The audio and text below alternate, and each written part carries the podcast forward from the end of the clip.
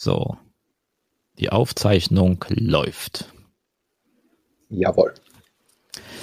Gut.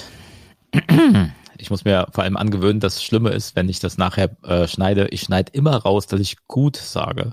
Also wenn ich ja. so nach jeder, ich hasse das, wenn ich das mache, aber ich tue es immer wieder, ja. Ähm, also wenn ich mich mal zwischendrin einfach tierisch aufrege, dann wahrscheinlich einfach nur über mich selbst, weil ich gerade wieder gut gesagt habe. Das ist so sinnlos. Schlimmer wie jedes M.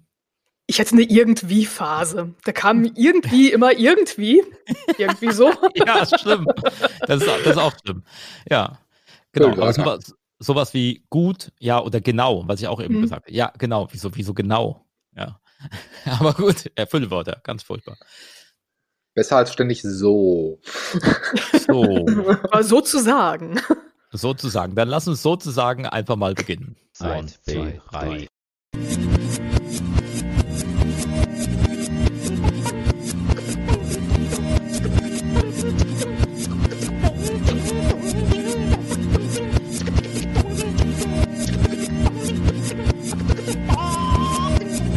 Mir virtuell gegenüber sitzen Lars und Janina. Hallo erstmal.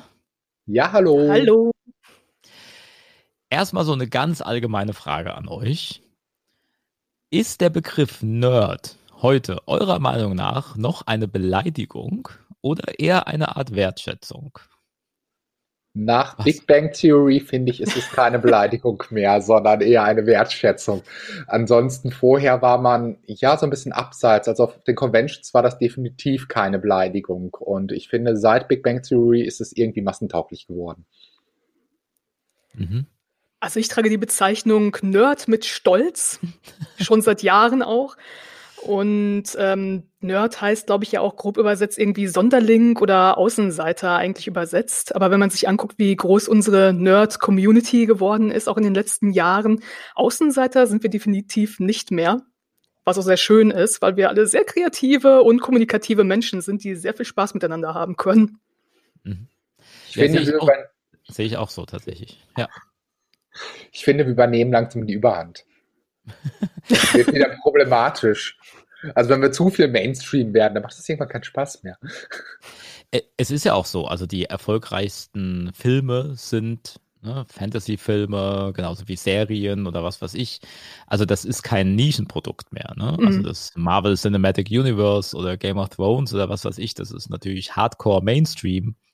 Ähm, das ist gar kein Außenseitertum, wenn man das jetzt gut findet. dadurch hat sich halt einfach auch, ich glaube, da ein bisschen was getan. Ja, sehe ich auch so. Ähm, Nerds ist ja auch der Titel ähm, deiner Serie, äh, Webserie Nerds for Fame. Lars, worum geht's denn da? Prinzipiell geht es um eine Rollenspielerkomödie. Wir haben eine Familie, wo Papa leidenschaftlicher Rollenspieler ist. Wir haben auch so ein paar Ingame-Szenen zwischendurch und dummerweise ist er alleinerziehender Vater und seine Töchter teilen diese Leidenschaft nicht ganz und eigentlich noch weniger, weil Papa nie Zeit für sie hat und ständig vergisst, sie abzuholen oder sonst irgendwas. Und eigentlich aus dem Familiendrama, was daraus entsteht, dass Papa die ganze Zeit nerdig Rollenspiele spielt am Spieltisch. Mhm. Wie kamst du auf diese Idee? Also, oder wie kam es überhaupt zu dieser Serie? Eigentlich kam es so dazu, dass ich etwas frustriert zu Hause saß, weil ein anderes Filmprojekt mit der Finanzierung nicht funktioniert hat und ich mir gedacht habe, ich möchte jetzt irgendetwas drehen. Und dann habe ich ein wenig geschmollt und dachte mir, alles klar, dann drehen wir halt irgendetwas, was wir hier in der Wohnung drehen können, weil das kostet nicht so viel. Und ähm, ja, dann dachte ich mir, ich möchte aber eigentlich so in diesem Fantasy-Jargon bleiben irgendwie und wenn ich die jetzt an den Spieltisch sitze und einfach spielen lasse, dann ist die größte Action, die ich habe, dass sie sich gegenseitig mit Würfeln bewerfen, wenn sie fluchen. Und dann kam halt die Geschichte mit diesem Familiendrama mit den beiden Töchtern dazu. Und dann, okay, treiben wir es auf die Spitze. Eine reicht nicht. Dann hatte ich zwei Töchter da sitzen. Dachte ich mir, noch eine Mutter dazu ach weißt du was, noch eine Mutter dazu ist blöd, dann hast du wieder eine Schauspielerin mehr hier, die du irgendwie unterbringen musst, reicht. Und daraus ist das Ganze dann entstanden. Mit den Rollenspielerkollegen hatte ich weniger Probleme, weil ich mehr Jungs irgendwie kenne, die mitspielen wollten. Und dann, ja, so ist das Ganze entstanden. Und ganz viele Sachen sind halt direkt vom Spieltisch in diese Serie rein. Und deswegen passt das mit diesem Nerdig eigentlich auch ganz schön. Mhm. Also, das heißt, wie hast du das jetzt finanziert oder wie ist diese Produktion entstanden letztlich? Sparkasse. Äh, ja, nein, eigentlich äh, die Idee war, ich habe eine schöne Kalkulation geschrieben mit 10.000 und dachte mir so, ja, komm, ein bisschen Fördergelder und habe dann tatsächlich 3.000 Euro vom Filmbüro Bremen bekommen. Ganz vielen Dank dorthin. Habe dann vom Kultursenatorium nochmal 4.000 bekommen. Habe also tatsächlich Fördergelder bekommen, Kalkulation geschrieben, 7.000 Euro gefördert, 3.000, komm, holst du vom Konto, passt.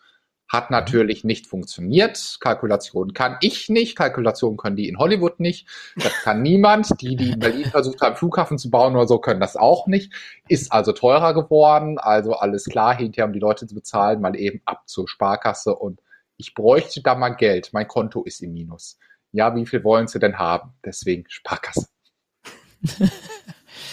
Okay, und gibt es da jetzt einen Auswertungsplan? Also, äh, also das Ding gibt es bei Amazon Prime. Da bekommst du theoretisch Geld. Das hast du schön ausgedrückt, theoretisch. Ne? Also ja, Amazon ich habe auch, auch schon Erfahrungen mitgemacht. genau, aber erzähl mal deine Erfahrung. Meine Erfahrung ist halt einfach, Amazon Prime hat die Angewohnheit, sehr schlecht zu bezahlen. Ähm, es müssten halt einfach viel, viel, viel mehr Leute gucken. Also schaut da rein, damit sich das irgendwann lohnt. Aber das glaube ich eigentlich nicht, weil wir haben 92 Minuten Spielzeit insgesamt was ja für so ein Indie-Filmprojekt schon richtig, richtig geil ist. Ich kenne viele Leute, die irgendwie einen Kurzfilm von 10 oder 15 Minuten auf die Beine stellen, aber dass man wirklich Indie-Filmmäßig 90 Minuten dahin blättert.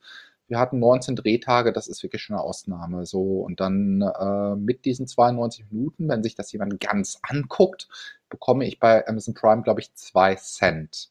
Bis man dann Kosten von um die 30.000 Euro wieder drin hat, dauert.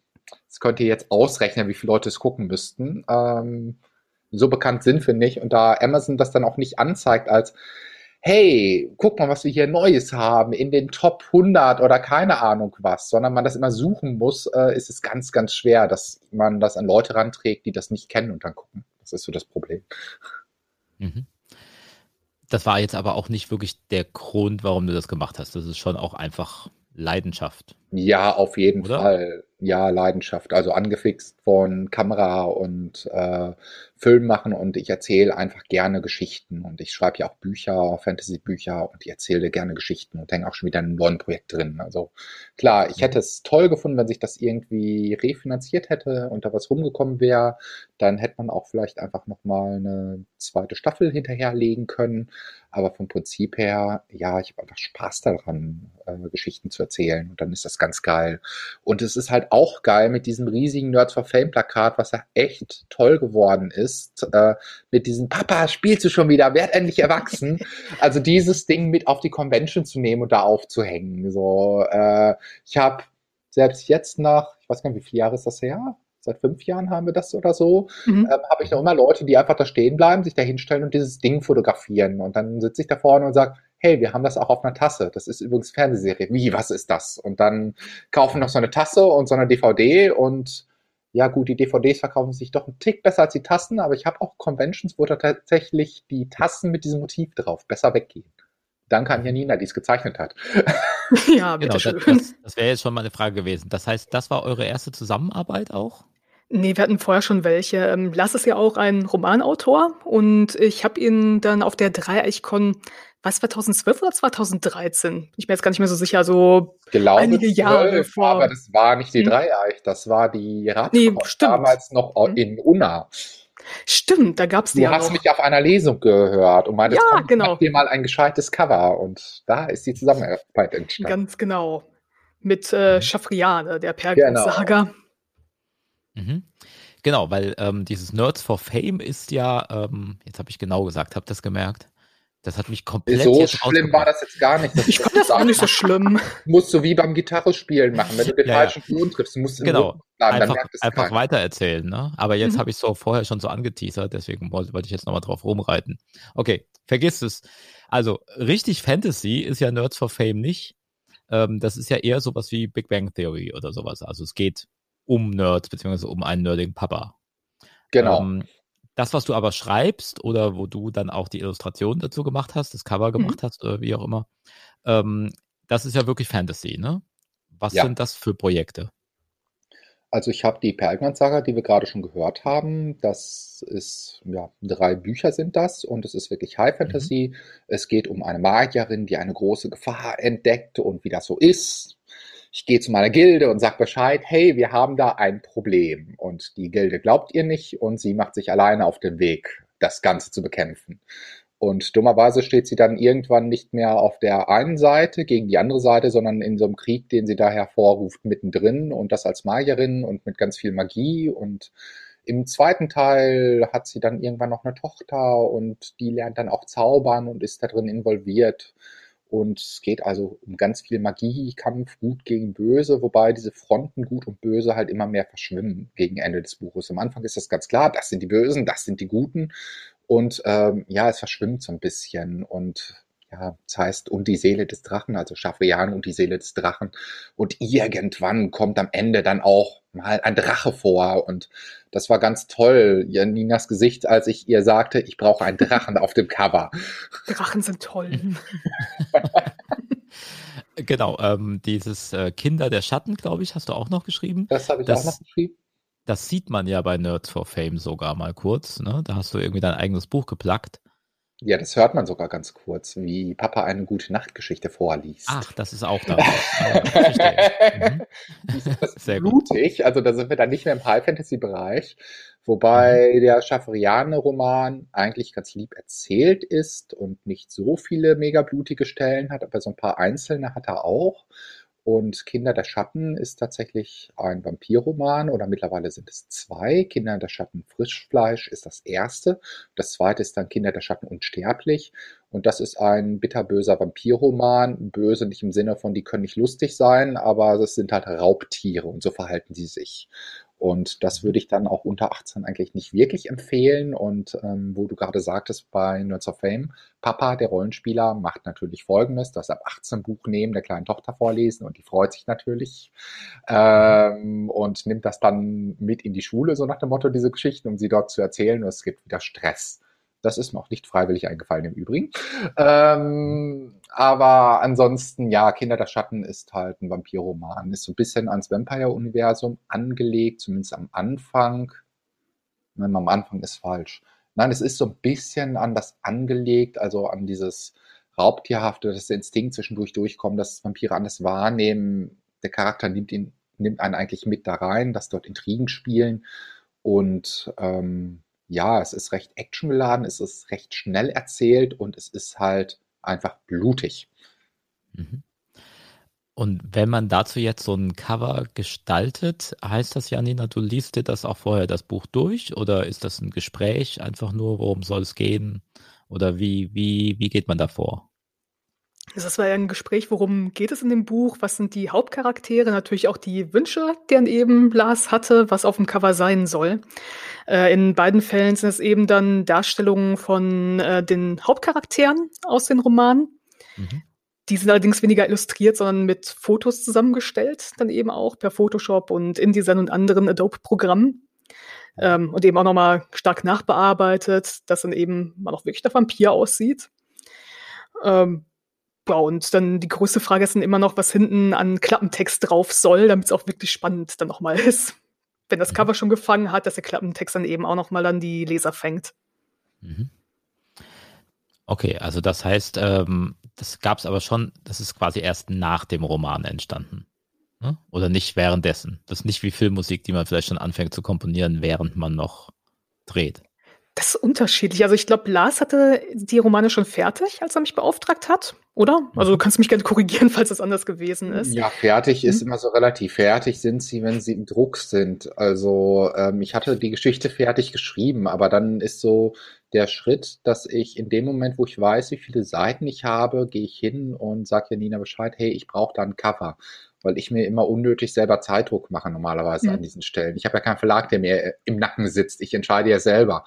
Aber dann habe ich irgendwo so eine Convention und da möchte ich dann das fertige Buch mit hinnehmen, ja. weil die Lesung ist schon gebucht und dann ähm, möchte ich es halt bis dahin fertig haben. Und dann sieht es so aus, wenn ich den Roman fertig habe und den einmal grob gelayoutet habe, dass ich weiß, wie viele Seiten ich habe, dann weiß ich auch, wie dick der Buchrücken ist und dann gebe ich das eigentlich in Auftrag, weil ich ja weiß, dass Janina auch an anderen Sachen arbeitet und äh, vielleicht nicht immer direkt Zeit dafür hat, äh, um da auch so ein bisschen Luft zu schaffen.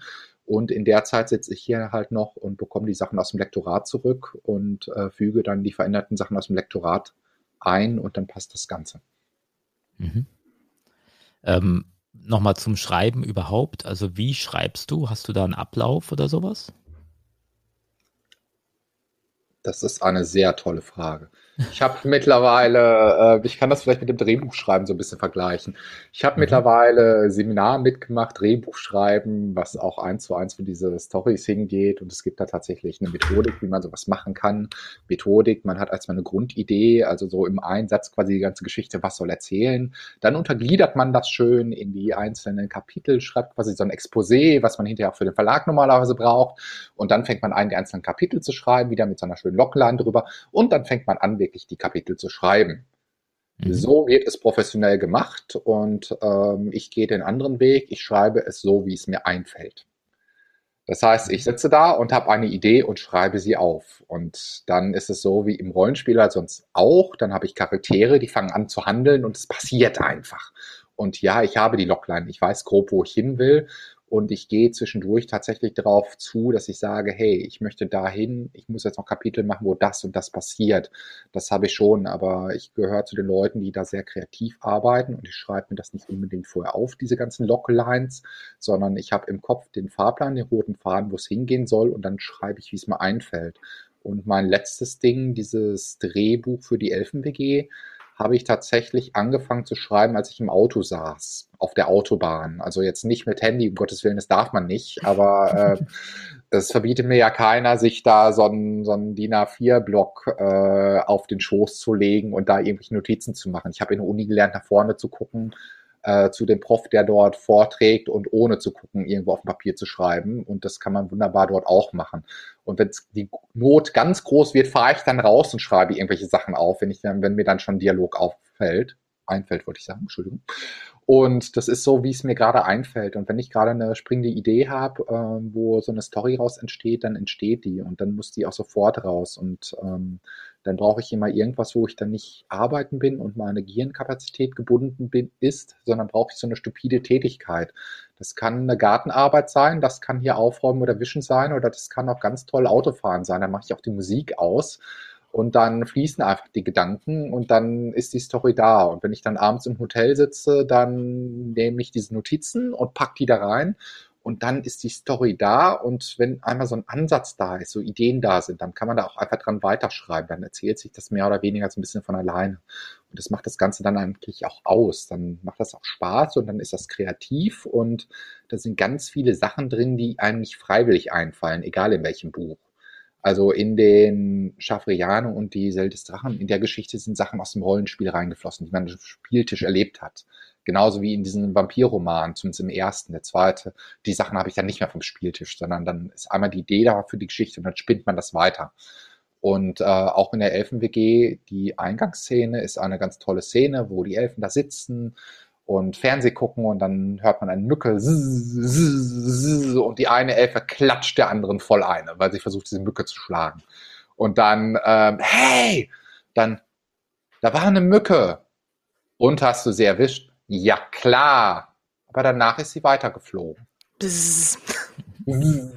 so, und äh, das Ding habe ich eins zu eins so erlebt. Nicht abends vorm Fernseher, aber ich stehe da vorne. Ähm, ich kann sagen, das ist aus der Schule vor so einer Klasse. Ich stehe da vorne, kleine Klasse, Biokurs, Oberstufe, sehe, wie eine Schülerin da ein voll eine pfeffert. Es knallt richtig und alle so, wow! Und die Schülerin beschwert sich zurecht und da kommt genau das. Da war eine Mücke. Und hast du sie erwischt? Ja, aber danach ist sie weitergeflogen. Mhm. Sind also Sachen eins zu eins aus dem Leben rausgegriffen, die dann da reinkommen und wo letztendlich auch Ideen entstehen bei denen, was man so erlebt. Und das macht das Ganze dann so schön, dass es so nah am Leben dran ist, auch wenn Elfen-WG wieder eine Fantasy-Geschichte ist. Zumindest wir nehmen Fantasy-Elfen und werfen sie in so eine amerikanische College-Umgebung mit all den Problemen, die in der WG dort entstehen und mit Zaubern und allem drum und dran. Aber dadurch, dass man halt so Situationen aus dem Alltag nimmt und da reinwirft, macht es das halt so nahbar für den ähm, Leser oder Zuschauer letztendlich hinterher. Und das macht das Ganze, ich denke, so greifbar und eigentlich so toll. Mhm. Also Elfen-WG ist ja jetzt euer neues Projekt, was ihr gemeinsam macht, wo ihr noch ein bisschen mehr miteinander zu tun haben mhm. werdet, wahrscheinlich wie in den Projekten davor. Erzählt mir doch mal, was da genau passiert, was da jetzt der Plan ist. Ja, ich habe das Ganze geschrieben als Drehbuch und hing dann da und da drehen ist wieder teuer und was machst du? Und hatte irgendwann so die Idee, boah, eigentlich wäre das geil als Comic. Und dann dachte ich mir, dann gehe ich zur Zeichnerin meines Vertrauens und äh, an der Stelle haben wir jetzt angefangen, deutlich mehr zusammenzuarbeiten, weil ich habe zwar so ein Drehbuch, so eine Story, aber zeichnen kann ich nun wirklich nicht und ähm, das ist eine deutlich intensivere Arbeit als, hey, ich brauche ein Cover. Und ähm, was da Ein bisschen, ja. Wie viel Arbeit so ein Comic ist oder was da abgeht, kann Janina einfach mal erzählen. Und dann kann ich vielleicht gleich zwischendurch noch mal so ein paar Anekdoten, die daraus im Filmbereich bis mittlerweile entstanden sind, erzählen. Ja, sehr gerne. Also wir hatten ja schon das schöne fertige Skript von Lars. Ähm, das entspricht auch ungefähr dem, womit sehr viele Comicbuchautoren arbeiten, wenn sie mit einem Autor zusammenarbeiten, ist das Praktische. Also ich hätte jetzt keinen Roman vor mir, wo ich dann die Szenen auseinanderschnibbeln musste. Ich hätte eben richtig schön die anstellenden Dialoge. Ich hätte auch teilweise Beschreibungen, was die Charaktere machen. Das musste dann eben nur auf die Seiten entsprechend aufgeteilt werden. Ich bin da folgendermaßen vorgegangen. Ich habe erst ein sogenanntes Storyboard gemacht. Beim Storyboard legt man eben das Paneling fest. Also Panels sind diese schönen kleinen Fensterchen dann eben im Comic ähm, dass die eben dann vernünftig lesbar auch sind. Man zeichnet dann grob, wirklich ganz grob, teilweise wirklich nur als Strichmännchen erstmal die Charaktere ein, wo die dann eben stehen, ob im Vordergrund, eher im Hintergrund, ähm, wo die Sprechblasen hinkommen. Danach geht's dann weiter mit der Skizze, wo ja schon alles genauer ausgearbeitet wird. Dann kommt das Line Art, also das Tuschen, wo dann eben die ganzen Linien und das Schwärzen kommt und dann zuletzt dann eben noch die Farbe und eben der Text auch für die Sprechblasen. Ähm, ich habe, wie gesagt, das, das, Storyboard komplett fertig gemacht und es wird ein 63 Seiten starker Comic mit noch ein paar Bonusseiten, wo man eben dann auch Skizzen sieht zu den einzelnen Charakteren. Die sind natürlich auch noch vorher entstanden. Ähm, und ja, also wird ein schöner, netter, kleiner Wälzer. Vom Stil her hatten wir uns überlegt, weil die Elfen-WG schon sehr selbstironisch ist, eben auch, ähm, dass wir eben dieses ja, Traumhafte von den Elfen etwas auffangen und einen sehr Disney-esken Stil verwenden. Also die sind sehr niedlich gehalten, die Charaktere. Vor allem der Hauptcharakter Wölkchen, die hat so richtig schöne, große, blaue Augen, wallendes, blondes Haar mit einer kleinen Krause eben auch. Ähm, Feria, ihre Freundin, die ist so ein bisschen katzenartiger vom Aussehen her. Die hat halt lange schwarzes Haar und so, ja, so katzenhafte Augen, also so ein bisschen dreieckiger sozusagen. Ähm, also es spiegelt die Persönlichkeiten der Charaktere sehr gut wider und es ist halt ja irgendwo herrlich merkwürdig, wenn solche niedlichen Disney-artigen Charaktere auf einmal diese, auf diese sehr ja, realistische College-Welt irgendwo noch treffen. Also, dass man eben wirklich dann Probleme mit Alkohol oder mit Liebesbeziehungen und allem Möglichen dann eben auch hat. Mhm wie läuft da jetzt die Zusammenarbeit? Also ja, Lars hat das Skript quasi geschrieben, also ein Drehbuch im Prinzip geschrieben, mhm. was jetzt deine Vorlage ist für die Comic-Adaption quasi davon. Genau. Wie soll das Ganze dann im fertigen Ding aussehen? Also was soll das sein? Also wie, wie konsumiere ich das nachher? Ja, am besten du bestellst das Comic bei uns. Äh, ja. Bei mir. Also ich werde das genauso wie die Bücher auch drucken. Ähm, mhm. Ich habe es jetzt von der Preisrechnung so kalkuliert, dass ich es tatsächlich bei, wir haben es gerade schon mal angesprochen, bei so einem großen Technikhersteller, der schlecht bezahlt, ähm, einstellen können, äh, dass man es tatsächlich im Internet äh, auch wirklich bei dem Dienstleister seines Vertrauens kaufen kann als Schriftstück. Und mhm. ansonsten halt auf den Conventions. Eine Besonderheit haben wir noch da drin. Die Besonderheit wird sein, dass es auf Deutsch und auf Englisch erhältlich sein wird. Mhm. Weil wir mit dem Filmprojekt halt auch international unterwegs sind und ich habe, wir drehen auf Englisch und ich habe englischsprachige Schauspielerinnen mit dabei, die sprechen auch überhaupt kein Deutsch. Wir werden es hinterher ins Deutsche synchronisieren im Filmbereich, aber wir sind da halt auch bilingual unterwegs, weil ich halt einfach nicht nur den deutschen Markt abgreifen will, sondern darüber hinaus will. Und das hat so zwei Ursachen. Die eine Sache ist, ich fand das bei LuxCon immer so ein bisschen schade, wenn ich da nur deutsche Sachen liegen hatte und alle so, hm, auf Deutsch lesen traue ich mich nicht so ein Buch und weitergehen. Und ähm, Ja, das ist so die eine Sache. Ich würde auch gerne nächstes Jahr oder vielleicht übernächstes Jahr, wenn das wieder geht. Ich weiß nicht, was Corona macht, aber ich würde halt eigentlich gerne mal in die Niederlande zu einer Con fahren oder nach Belgien rüber. Ich würde gerne mal in London eine Comic-Con oder sowas mitnehmen.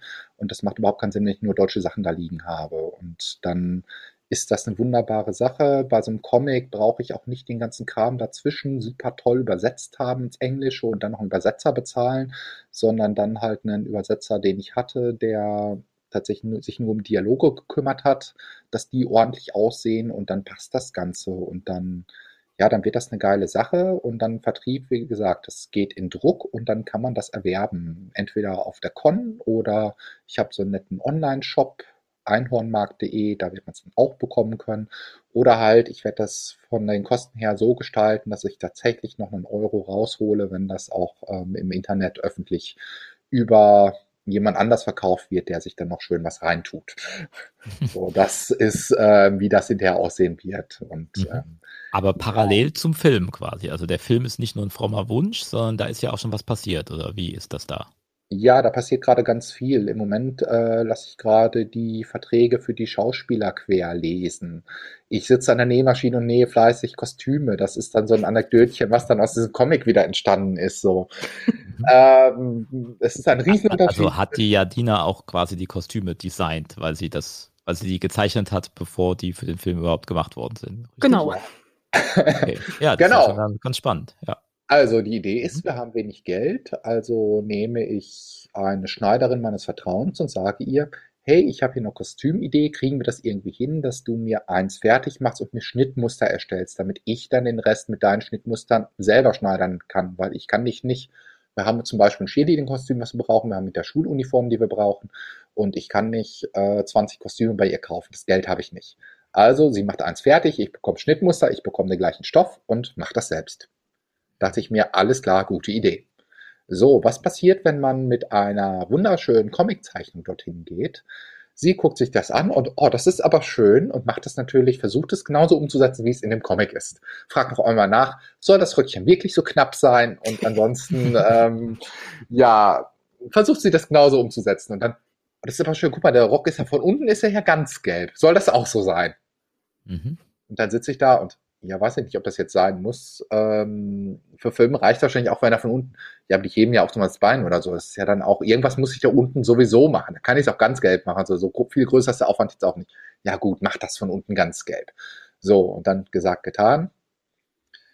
Die gute Jessica von Zaubernadel hat das Ganze dann gemacht und ein wunderschönes Kostüm hergestellt. Das sieht auch toll aus. Und dann ähm, kommt man dahin, um das Ganze abzuholen und dann sieht man die Schnittmuster. Und dann ist das Schnittmuster nicht, wie man sich vorstellt, irgendwie drei Teile oder so, die man einfach schnibbelt, sondern ist es eine Tüte mit 20 Einzelteilen als Schnittmuster, wo auf den Teilen draufsteht, wie häufig man die braucht. Und beim Thema Zusammensetzen nur ein riesiges Fragezeichen über meinem Kopf. und dann, äh, okay, so, sie hat mir angeboten, hey, ruf mich an, wenn du Probleme damit hast. Ja, die hatte ich auch, aber zunächst einmal hatte ich solch einen Respekt davor, dass ich mir erstmal eine Kollegin genommen habe, die auch schneidern kann und bin mit den Schnittmuster zu ihr gefahren. Und nachdem sie eine Dreiviertelstunde lang diese Schnittmuster studiert hat, wusste sie dann auch, was zu tun ist. Und mittlerweile sind zumindest die Cheerleading-Sachen fast fertig und ähm, es sieht toll aus. Ähm, ich freue mich schon so ein bisschen auf die Schuluniform. Andererseits habe ich Angst davor, wieder vor der Nähmaschine zu versacken. Und ich habe ein bisschen Angst vor den Schnittmustern. Ähm, ja. Mhm. Aber sie sehen toll aus, die Kostüme. Das ist schön. Aber das heißt, ähm, du hast ja eben gesagt, Janina, das wird eher so Disney-esque aussehen, der Comic. Ja. Und in dem Film wird, wird, dann quasi genau die gleiche Geschichte erzählt, weil es ja das gleiche Drehbuch ist, was genau. die Basis ist aber da werden es reale Menschen sein. Also da wird es natürlich einen ganz anderen Look auch letztendlich dann doch haben. Sehe ich das richtig? Ja, die werden dann in Fleisch und Blut sein. Wir haben allerdings ja. eine Kleinigkeit, die eben zwischen Comic und Film liegt. Es gibt nämlich einen kleinen Animatic. Mhm. Ähm, also ein Animatic ist ja ähm, im Prinzip ein animiertes Storyboard zu einem Film. Also Storyboards gibt es eben auch für einen Film, wo ja die Szenen ungefähr so grob festgelegt werden, wo man sieht, wie sich die Kamera bewegen soll, ähm, wie dann auf welchen Schauspielern die Kamera gerichtet werden soll, was genau stattfinden soll in der Szene. Und beim Animatic ist das so, dass das schon grob animiert wird, auch schon Ton und Musik hinterlegt wird und man so einen groben Vorgeschmack hat, wie es nachher im fertigen Film aussieht. Es gibt eine kleine Szene, den Ghoul-Keller oder Ghoulish Cellar auf Englisch, ähm, wo ich im Prinzip dann einmal Wölkchen, den Hauptcharakter und ihre Freundin Feria animiert habe, wie sie in diesen gruseligen Ghoul-Keller dann eben dann wandern. Mhm. Gibt's auf YouTube zu sehen. Wir können dir nachher auf jeden Fall gerne auch nochmal den Link dazu geben. Mhm. Da sieht man die Mädels auf jeden Fall schon mal in Action und tatsächlich halbwegs animiert. Und das wird dann auch Teil des Films sein. Oder ist das jetzt wirklich nur als Animatic, um so ein bisschen einen Eindruck zu kriegen? Das ist Animatic, um Eindruck zu kriegen. Das ist einfach, um ein bisschen Freude daran zu haben und so ein bisschen PR. Vielleicht, wenn jemand Lust hat. Ich bin bei Patreon drin mit dem Projekt. Mhm. Äh, eigentlich haben wir es dafür gemacht, um da so ein bisschen reinzukommen, so ein bisschen PR zu bekommen. Und ansonsten schaut euch das Ding einfach bei YouTube an und habt einfach Spaß mit den beiden, weil die sind lustig. Und ähm, mhm. ihr habt gerade schon gehört, Ghoul-Keller, also Ghoul-Leichen. Es bleibt also nicht nur bei Disney und ich schmeiß dich schön in die College-Umgebung und guck mal, was passiert, sondern äh, die Probleme mit dem Alkohol sind echt und die Probleme mit der Leiche im Ghoul-Keller sind dann auch echt. Das habe ich dann nicht irgendwo erlebt. Das ist dann, ne, das ist dann was da Fantasy-mäßig. Hast du nicht? Nein, ich war noch nie in einem Wohlkeller und ich habe auch keine Leichen zerstückelt und versteckt. Hm. Okay. Spiele aber gerne mit Kunstblut. Ich habe den Ghoul synchronisiert. Das war lustig. Gut, ja, also den Link dazu gibt es natürlich auch in der Beschreibung, auch zu eurem Patreon. So haben wir jetzt schon gehört, äh, wie man euch unterstützen kann mit dem Projekt ähm, weil ich nehme mal stark an, dass ihr da jetzt auch gerade kein Geld dran verdient, sondern dass das wahrscheinlich auch eher erstmal ein Geldgrab ist. Ist das richtig? Aber natürlich. Das, aber natürlich. Das ist ein Hobby, das haben Hobbys so an sich. Ja, so ist es. Gibt es da ein Konzept, was ihr denkt, was damit passieren könnte? Also das Buch ist ja zumindest was, was man real verkaufen kann. Ähm, ja. Ich, aber wo wollt ihr da hin? Also was, was wäre eure Wunschvorstellung, was mit dem Ding passiert? Meine Wunschvorstellung. Mhm. Meine Wunschvorstellung ist, dass wir das Buch, also den Comic halt auf diversen Conventions verbreiten und das, das ganze Ding halt nicht nur in Deutschland sich verbreitet, sondern ich das mitnehme nach London oder sonst wo zur Comic-Con und wir da ähm, eine schöne Anzahl rauskriegen und wenn sich das Ding refinanziert, wir reden beim Comic jetzt erstmal nur davon, dass wir die 63 Seiten machen. Ich hätte ja eine Geschichte, die noch deutlich länger ist und dass man dann da irgendwann weitermachen kann. Mhm. Und ähm, ich bin da ganz guter Dinge, weil so ein Comic ist ja nicht so teuer wie ein Film, sondern hat tatsächlich die Chance, sich zu refinanzieren. So, das ist so die erste Sache, wo ich damit hin will. Mhm. Filmmäßig würde ich gerne so rauskommen, dass ich, ja, jetzt muss ich ein bisschen weiter ausholen ich habe halt schon gesagt, wir haben ein internationales Projekt und ich habe bei den Schauspielern auch welche dabei, die haben ganz, ganz, ganz, ganz viele Instagram-Follower und so weiter. Ich habe so ein paar Social-Media-Sternchen mit drin, in der Hoffnung, dass darüber, wenn sie dann in einem Film mitspielen und ordentlich Werbung machen, da deutlich mehr Leute aufspringen als bei Nerds of Fame damals. Wir haben also darüber schon eine viel, viel größere Reichweite. Das ist ein Unterschied, ob da jemand drin sitzt, der 1000 Follower hat oder 4000, äh, 40.000 Follower oder sonst irgendwas und wir haben mehrere davon drin. Und dazu wollen wir es halt dann auch, dadurch, dass wir englisch unterwegs sind, halt international mit vermarkten. Über, dass die Schauspieler in ihren Heimatländern das Ding auch einfach nehmen und an irgendwelchen Filmwettbewerben einreichen und wir da einfach viel mehr Reichweite haben. Das ist so ein bisschen der Punkt. Und wir sind im Moment noch dabei, mit einem Sponsor auch zu verhandeln, um da mit dem Geld das Ganze wieder reinzubekommen. Und ich sehe das im Moment relativ optimistisch mit dem Ding tatsächlich. Mhm ich habe ja gelernt aus dem, was bei Nerds for Fame lief oder nicht lief. Und ähm, da sind wir, glaube ich, äh, deutlich besser aufgestellt, was das angeht. Mhm. Du hast ja schon gesagt, das ist ein Hobby. Ähm, was macht ihr denn sonst so, wenn ihr nicht gerade Nerd-Projekte vorantreibt? Ich benehme mich wie ein ordentlicher Nerd, sitze hier vor dem Rechner, im Moment leider eher per Zoom und spiele Vampire oder DSA, also Fantasy-Rollenspiele. Ähm, benehme mich also ordentlich nerdig und ansonsten ähm, arbeite ich als Lehrer und Trainer und äh, verdiene da so ein bisschen Geld, weil irgendwovon muss man das bezahlen. Hab über Nerds of Fame so das Hobby Schauspiel für mich entdeckt, freue mich darauf, dass ich und das ist das Schöne an diesem Job, so ein Sabbatical angemeldet habe, um tatsächlich nochmal in die Schauspielschule zu gehen in Los Angeles für acht Monate. Und ich hoffe, dass das jetzt alles gut geht. Und das ist so hobbymäßig, so Schauspiel und so. Ich darf das jetzt auch unterrichten mit dem Schauspiel in der Schule. Das ist ganz cool. Bin dann so da unterwegs und dann halt über diese Stelle. Ich bin also Leichtathletiktrainer, als Leitner Landestrainer auch noch unterwegs und bin halt da auch unterwegs mit Athleten und so weiter und bin so ein bisschen noch mhm ja, was weiß ich, im Bereich Nahrungsergänzung oder sonst wo unterwegs, zu gucken, dass man da noch mal so ein bisschen Geld reinbekommt, um sich das zu finanzieren oder so. Das sind so die Sachen, die ich im Moment so vorantreibe. Und dann ist dieser Tag auch ganz schnell voll. Und dann würde ich das Wort an Janina weitergeben. so, abgesehen von Comiczeichnen zeichne ich auch so. Also ich arbeite seit 2012 in einem sehr nerdigen Zeichenbereich, nämlich größtenteils für Rollenspiele. Ähm, ich zeichne unter anderem für Das Schwarze Auge, für Splittermond, für Faser Games habe ich teilweise auch schon gezeichnet in Amerika, für Demon World, das hoffentlich wirklich bald mal als Rollenspiel rauskommt. Momentan ist es ein Tabletop-Spiel. Ähm, ansonsten auch für Romane und andere Buchprojekte. Ähm, ja, und abgesehen von meiner nerdigen Arbeit habe ich auch jede Menge nerdige Hobbys. Ich bin selbst auch Rollenspielerin. Momentan habe ich eine Dungeons and Dragons, eine Splittermond und eine Buffy the Vampire Slayer Runde, die momentan leider nicht so stattfinden kann. Und eine Game of Thrones Runde. Also zwei serienbasierte Runden und zwei, äh, ja, nennen wir es mal Standard Fantasy Runden. Ähm, machen alle großartigen Spaß. Natürlich ist eine große Herausforderung, das alles mehr oder minder digital dann eben auch durchzuziehen.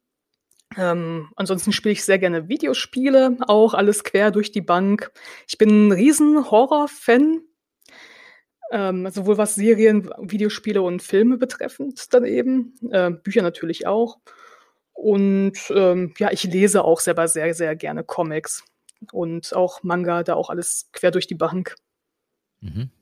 Ja. Das mit dem Horror kann ich bestätigen, zumindest wenn man mal Janina in einer Rollenspielrunde sitzt und ähm, sie leitet. Aber es macht Spaß, es ist toll. es ist besonders toll, wenn man irgendwo sitzt und dann so, ach ja, Karte, warte, ich habe die auch in groß. Ja, sehr schön. Dann haben wir jetzt, glaube ich, einige Anhaltspunkte. Also, äh, wer mal mit euch zusammenarbeiten will, findet äh, die Kontakte zu euch auf jeden Fall in den Show Notes dieser Folge. Und ähm, ich bin sehr gespannt, was aus dem Projekt äh, Elfen-WG noch so wird. Und vielleicht kann ich mir das Ding ja mal äh, auf einer Convention angucken. Bestimmt. Ja, ich ja. hoffe, dass es die nächstes Jahr noch gibt oder so und nicht nur online. ja, ja, das wird's, es wird es eines Tages wieder geben. Also das ist ja hier auch ein Science-Fiction-Podcast und wir haben ein positives Bild von der Zukunft. Wow. In der Zukunft gibt es Convention mit echten Kontakt. Korrekt, ja. Ich war dieses Jahr auf der Niederrhein-Con. Sie hat tatsächlich stattgefunden. Das war großartig. Mhm. Ja, so im Sommer so ein bisschen was ging da ja wieder. Ja. Genau. Also, ne, und nächster Sommer wird alles wieder gut. Ne? Ja, ich hoffe, ich sehe ja. euch alle dann auf der Convention. Ja. Schaut einfach bei mir oder bei Janina am Stand mhm. vorbei und äh, meldet euch, sprecht uns an. Wir erzählen gerne mehr. Wenn ihr irgendwelche Fragen habt, meldet euch, schreibt uns bei Instagram oder sonst wo an. Ja, super. Dann bedanke ich mich für das Gespräch. War sehr nett. Ich bin sehr gespannt, wie es weitergeht und wünsche euch ganz viel Erfolg. Dankeschön. Ja, danke auch. Ja, ciao. Ciao. Tschüss. Das war der Neurotainment Podcast von und mit Andreas Z. Simon. Den Neurotainment Podcast gibt es bei Apple Podcasts, Spotify, aber auch bei Google Podcasts, Podcast Addict, Stitcher, Deezer, also eigentlich überall, sogar als Alexa Skill. In der App zu deinem Amazon-Gerät bei den Skills nach Neurotainment suchen, kostenlos installieren und schon kann dir Alexa immer die neueste Folge vorspielen.